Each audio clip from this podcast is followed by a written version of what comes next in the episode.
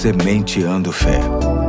Porque semear a fé produz grandes colheitas.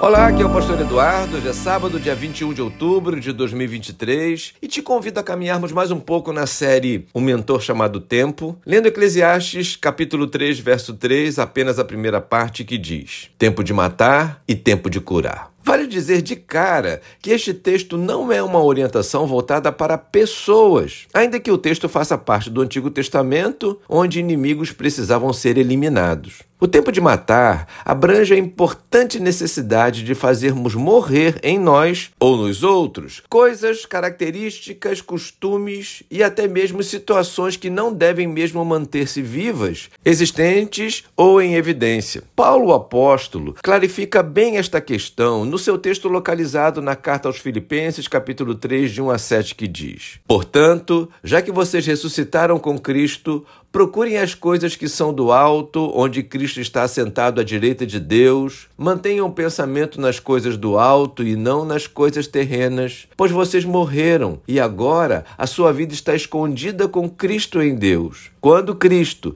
que é a sua vida, for manifestado, então vocês também serão manifestados com Ele em glória. Assim, façam morrer tudo que pertence à natureza terrena de vocês: imoralidade sexual, impureza, paixão, desejos maus e a ganância, que é a idolatria. É por conta dessas coisas que vem a disciplina de Deus sobre os que vivem na desobediência, as quais vocês praticaram no passado quando costumavam viver nelas. Em seguida, somos levados a entender sobre o tempo de curar, ou seja, da necessidade de sarar feridas, aquelas abertas por nós mesmos ou por outros. A semente de fé de hoje deseja nos despertar para as providências que este texto sugere que podemos considerar como urgentes. Afinal, É na medida em que mantemos vivos comportamentos e sentimentos errados, a ponto de não investir em suas curas, que a nossa qualidade de vida tende a cair, trazendo transtornos emocionais, físicos e até espirituais. Mais uma vez, vale ressaltar a importância da palavra de Deus sobre este tema, que esclarece sobre a fé que podemos ter no poder de Deus em nos ajudar a tratar destas questões. Sim, o Espírito Santo nos auxilia a matar tudo aquilo que nos faz mal e a curar todas as feridas que fazem doer a nossa alma. Entenda, o dia de hoje é propício para fazer isso. Que Deus te abençoe.